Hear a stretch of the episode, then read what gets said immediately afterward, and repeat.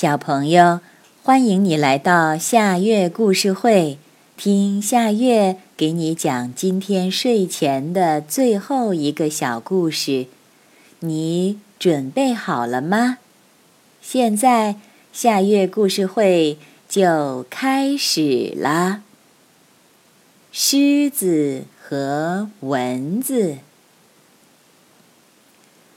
在茂密的大森林里。狮子凭借自己的凶猛，战胜了很多的对手，成为动物王国里的国王。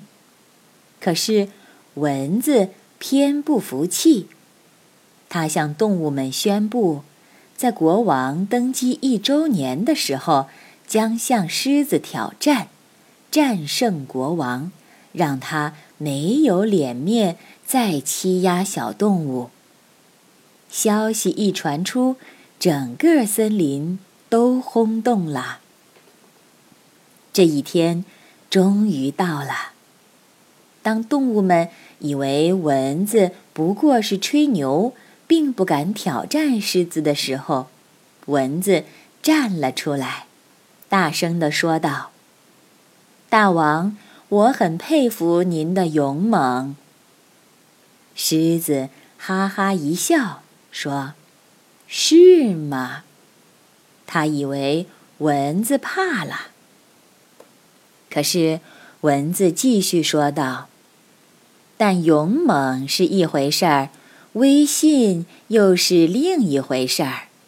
威信是建立在森林里的全体动物对您的敬服之上，凭勇猛欺压百姓，并不能建立威信。”狮子的脸上挂不住了，说道：“我只相信实力，等你战胜我的时候再说这些吧。”好，不过我有一个条件：如果我战胜了你，以后你要爱护森林里的动物，不能欺压我们。蚊子。胸有成竹地说：“狮子早就不耐烦了，一下子扑到了蚊子的面前，想用爪子抓住它。可是蚊子轻轻扇了扇翅膀，就闪到了一边，然后飞到狮子的脸上，狠狠地叮了一口。狮子。”感到脸上又疼又痒，就用爪子抓自己的脸，希望把蚊子拍死。